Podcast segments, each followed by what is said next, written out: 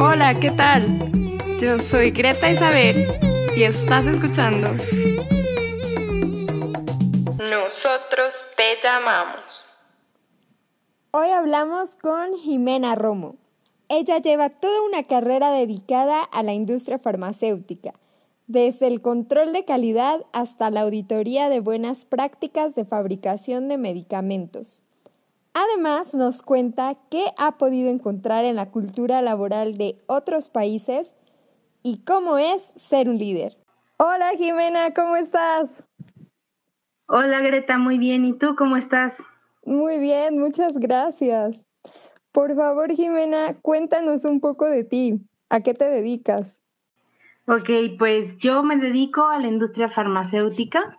En el trabajo donde estoy actualmente, mis actividades principales se enfocan a la auditoría, principalmente auditorías pues referentes a buenas prácticas de fabricación de medicamentos. Oye, ¿te gusta tu trabajo? Sí. Jimena, ¿qué estudiaste? Eh, estudié químico farmacéutico biólogo en la Universidad La Salle. ¿Y por qué, por qué quisiste hacer química? Pues fíjate que esto data desde que estaba en la secundaria. Tenía una inquietud porque el papá de una amiga estudiaba, más bien era profesor. Y entonces eh, yo le pregunté qué, estudiaba su papá o qué estudió y me dijo que COFB justamente. Y una de mis profesoras en la secundaria, que en ese momento me daba física y química, descubrí que era también farmacéutica. También viene un poco como de la genética, porque mi abuelo era farmacéutico y mi papá dedicó más de 30 años también a la industria farmacéutica, solo que él en la parte de ventas. Entonces siempre me llamó la atención la industria eh, siempre tenía como la curiosidad de ver para qué sería el medicamento y qué es lo que tenía. Entonces tenía como mucha inquietud de saber qué era eso y cómo servir. Por eso tomé la decisión prácticamente desde que tenía unos 13, 14 años de que cuando creciera quería ser QFB. ¿Estás contenta con tu decisión? Sí, no la cambiaría realmente, aunque es pesado, ¿no? Eh, no es, digamos, una carrera fácil, pero lo disfruté mucho esos tiempos en la universidad, los disfruté terriblemente. Obviamente las actividades y de repente alguna que otra materia pues no son lo que esperas, pero pues estás aprendiendo en ese momento y no, no lo haría diferente, volvería a estudiar lo mismo. Qué bonito. Oye, dime, después de la universidad, ¿te has preparado en alguna otra área o te has especializado o has seguido estudiando? Claro, em, sí, fíjate que eh, tuve la oportunidad de trabajar en una empresa muy grande durante mis primeros años de experiencia laboral a, a estudiar mucho sobre liderazgo. Entonces, por cuenta propia, independiente de las capacitaciones que recibí en la empresa, decidí continuar mi formación como líder Regresé a mi alma mater varios años para estudiar diplomados acerca de gestión de personal, de liderazgo, comunicación, en este término de, gente a cargo.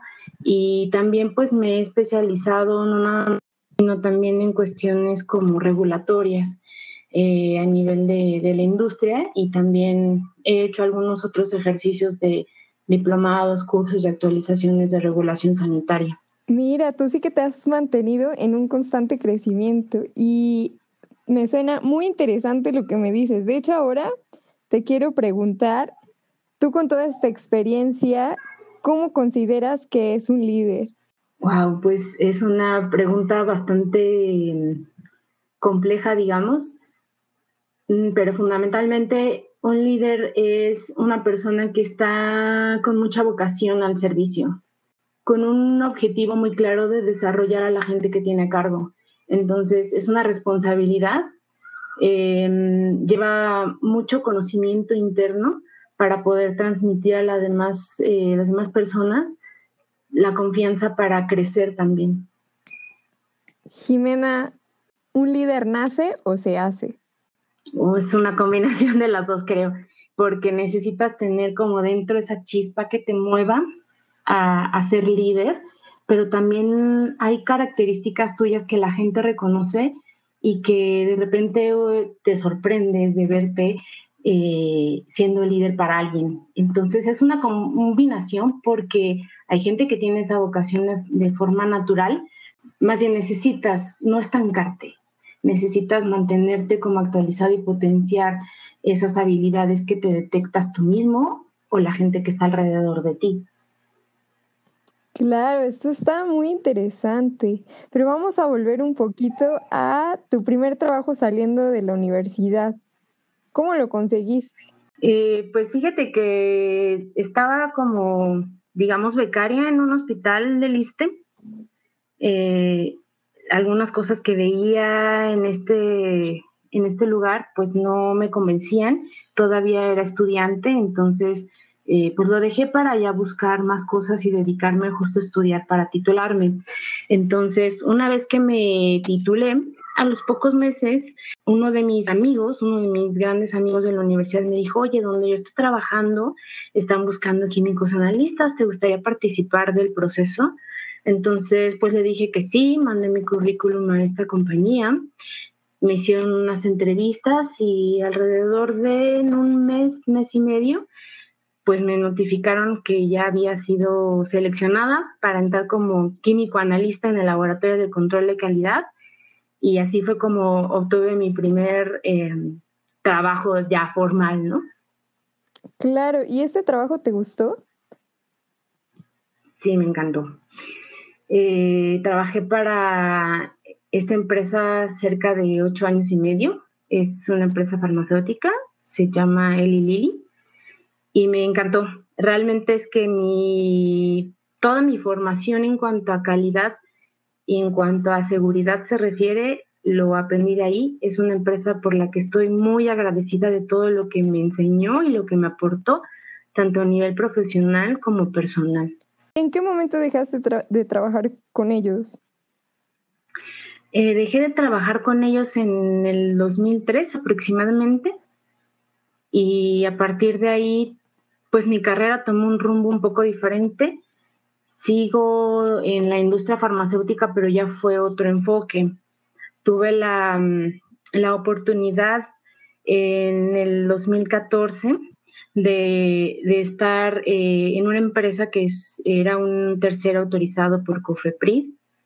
Entonces seguía encaminada a la industria, pero ya era un poco diferente a partir de ese año me he enfocado mucho en la parte regulatoria, en la parte de auditorías de cumplimiento de buenas prácticas y, como te decía, le agradezco infinitamente a esta empresa haberme dado toda esa oportunidad de crecimiento, pero al mismo tiempo salí como que de esta burbuja y descubrí un mundo muy interesante también y muy retador. ¿Y qué es lo que más te gusta de lo que haces ahora? Un poco ser como como la autoridad, ¿sabes? El ser eh, auditor o, el ser, eh, pues en el caso del tercer autorizado, ¿no? Representar a la autoridad fue lo que más me gustó porque me daba la em, visión de mucha industria. Es decir, no solamente iba como, como autoridad a una empresa a auditar, sino que iba a muchas empresas y me daba chance de conocerlas de fondo y, aprender cómo una misma situación se podía tomar de diferentes puntos y llegar al mismo objetivo, ¿no? Que es el cumplimiento. Creo que es una de las partes que más disfruto, conocer a muchas personas y muchos sistemas diferentes, pero que llegan al mismo cumplimiento. Claro, y además suena a que has tenido mucha responsabilidad a tu cargo. Un poco, eh, sobre todo esta parte de, siendo pues un verificador aprobado por COFEPRIS lleva mucha responsabilidad porque sabes que estás representando a tu país, estás representando a una autoridad sanitaria y eso es una responsabilidad bien grande, sobre todo a nivel internacional y enfrentarte con personas de diferentes culturas, con diferentes pensamientos, diferentes hábitos y representar a tu país es bastante responsabilidad. Jimena, ¿tú has trabajado fuera de México? Sí, eh, tuve la oportunidad, digamos, en mis primeros eh, años de carrera, de trabajar en algunas transferencias analíticas en Estados Unidos y en Francia. Y ya con esta parte como de más experiencia y como verificadora mm, para Cofepris, tuve la oportunidad de ir a India, de ir a Taiwán, de ir a China. Oye, pues has viajado bastante. Qué bonito que andas por ahí representándonos. ¿Cuáles son las principales diferencias que tú nos podrías comentar en la cultura laboral que tenemos aquí en México y en los países que has visitado? Fíjate que es mucho como que el seguimiento a los procesos y a los procedimientos. en algunos países es como normal el orden y te das cuenta desde cómo estructuran sus documentos, cómo se comporta la gente, digamos, como en, en, un ambiente controlado que es la industria farmacéutica. Como que es algo muy natural en algunos países.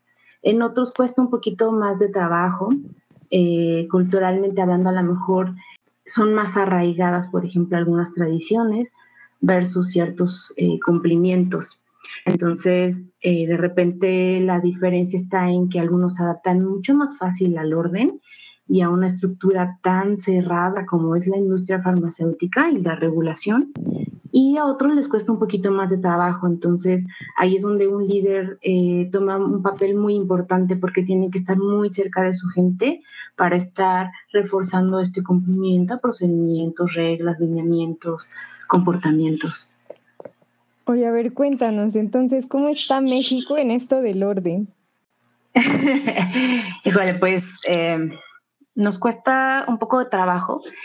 Eh, sin embargo, no es algo imposible. Y ahí también se apela mucho a esta parte como muy creativa del mexicano.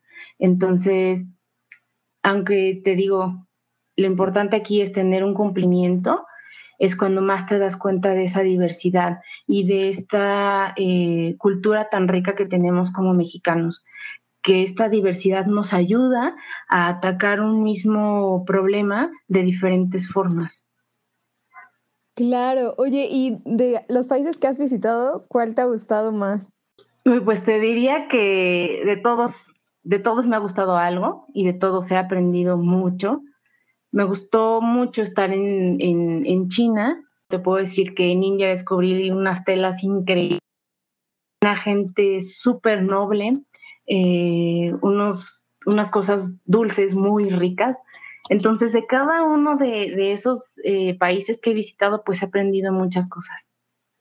Oye, ¿qué país que no conoces te gustaría ir a visitar y a trabajar en él? Cuéntanos. Wow. Mm, me gustaría Italia. Me gustaría mucho conocer Italia y no solamente por la parte de su cultura, y de su arquitectura, sino también como descubrir esas similitudes que nos hacen como culturas latinas. Oye, en cuanto al aspecto laboral y pensando ya un poco otra vez aquí en, en, nosotros los mexicanos, ¿cuál consideras que es una barrera importante que nos impida conseguir trabajo? Fíjate que me he enfrentado mucho con la parte de que está uno aparentemente sobrecalificado o especializado. Ya cuando vas teniendo cierta experiencia laboral, parece que las empresas piensan que tú quieres obtener mucho dinero por esa experiencia y no está mal porque pues el trabajo a cada uno le ha costado y está bien luchar porque sea bien remunerado. La cuestión está en que cuando tú quieres cambiar un poco de giro cuesta mucho trabajo de repente te dicen, oye, es que estás muy especializada o estás muy eh, especializada en la parte de calidad. Mm, no sé tanto en la parte regulatoria. Entonces, sí me he enfrentado con esta situación donde me han cerrado las puertas experiencia en la parte, por ejemplo, de asuntos regulatorios. Entonces yo pensaba, ok, pero ¿cómo la voy a obtener si no me das la oportunidad de empezar? Yo no te pido una jefatura, una supervisión, una gerencia. Está bien para mí empezar desde abajo porque quiero aprender. Eso creo que es uno de los factores que ya hablando de un profesionista con cierta experiencia, es uno de los principales factores que yo veo en mi país que afectan para conseguir el trabajo que quieres. ¿Cómo, has logrado sobreponerte ante esto? Pues siguiendo em, adelante, tocando puertas. Sí, como dicen, eh, si una puerta se cierra, otra se abrirá. Entonces, tocando puertas y capacitándome, manteniéndome al día para que en las entrevistas, pues las personas puedan darse cuenta de que si bien no he tenido a lo mejor algún, alguna posición, algún puesto referente a esto, pues me abran las puertas y me dan la oportunidad de aprender porque estoy eh, capacitada, actualizada en ese tema. Claro. Oye, Jimena, te quiero hacer una serie de preguntas rápidas. ¿Qué dices? ¿Te animas? Ok. Me pone un poco nerviosa, pero vamos. Nosotros te llamamos. ¿En dónde estás ahora? En un punto de crecimiento. ¿Cuál es tu comida favorita? La mexicana. ¿Qué prefieres, playa o montaña? Playa. ¿Qué serie nos recomiendas? Velvet. ¿Qué haces en tu tiempo libre? Me gusta tejer, me encanta bailar, me gusta mucho cantar y aprendo el lenguaje de señas mexicano. ¡Wow! Oye, ¿cuál es la red social que más usas? WhatsApp. ¿Qué otros idiomas hablas? Inglés. ¿Alguien a quien admires? A mi familia, y en particular profesionalmente hablando a mi ex jefa Verónica. ¿Cuál es tu mayor fortaleza? La gratitud. ¿Te molesta la rutina? No. ¿Cuál crees que sea la habilidad que más se valora en un trabajo? La integridad. Jimena, ¿qué desayunaste? Desayuné una quesadilla eh, de tortilla azul y café. Uy, qué rico. Jimena, te agradezco mucho que compartieras este tiempo con nosotros. Por favor, si tienes alguna recomendación adicional para todos aquellos que andamos iniciando nuestra carrera profesional o en búsqueda de trabajo. Claro, no, pues muchas gracias a ti, Greta, y claro que pues a la gente que, que pueda eh, aportarle algo, sobre todo que van iniciando sus carreras profesionales, eh, yo les recomendaría que se concentren en lo que han hecho bien, cuando estamos en el, en el banquillo del entrevistado, nosotros somos el experto en nosotros mismos, en nuestras capacidades, en nuestras habilidades. Necesitamos cada quien confiar en eso, aunque la persona que esté enfrente de nosotros va a retarnos. Entonces, yo les recomendaría que hicieran como un listado y estudiaran todas aquellas cosas en las que han salido bien también algunos ejemplos donde han salido mal y enfocarse en cómo salieron adelante, porque son cosas que un reclutador busca. ¿Qué has hecho bien? ¿Qué has hecho mal y cómo lo has superado? Y otro punto importante, que a donde quieran entrar a trabajar, se documenten antes sobre esta empresa lean cuáles son sus misiones, su visión, cuáles son los objetivos de esta empresa y si están alineados con, los suyos profesionales y personales, continúen. Si no se eh, relacionan esta misión y esta visión y los valores de esa empresa contigo, entonces va a ser eh, difícil colaborar ahí dentro. Jimena, muchas gracias. ¿Dónde podemos contactarte si queremos saber más? Ok, pues en mi Facebook y en Instagram me localizan como Xai RM. Nosotros te llamamos. Eso es todo por hoy. Muchas gracias por escucharnos y por seguirnos en nuestras redes como Blast Academy.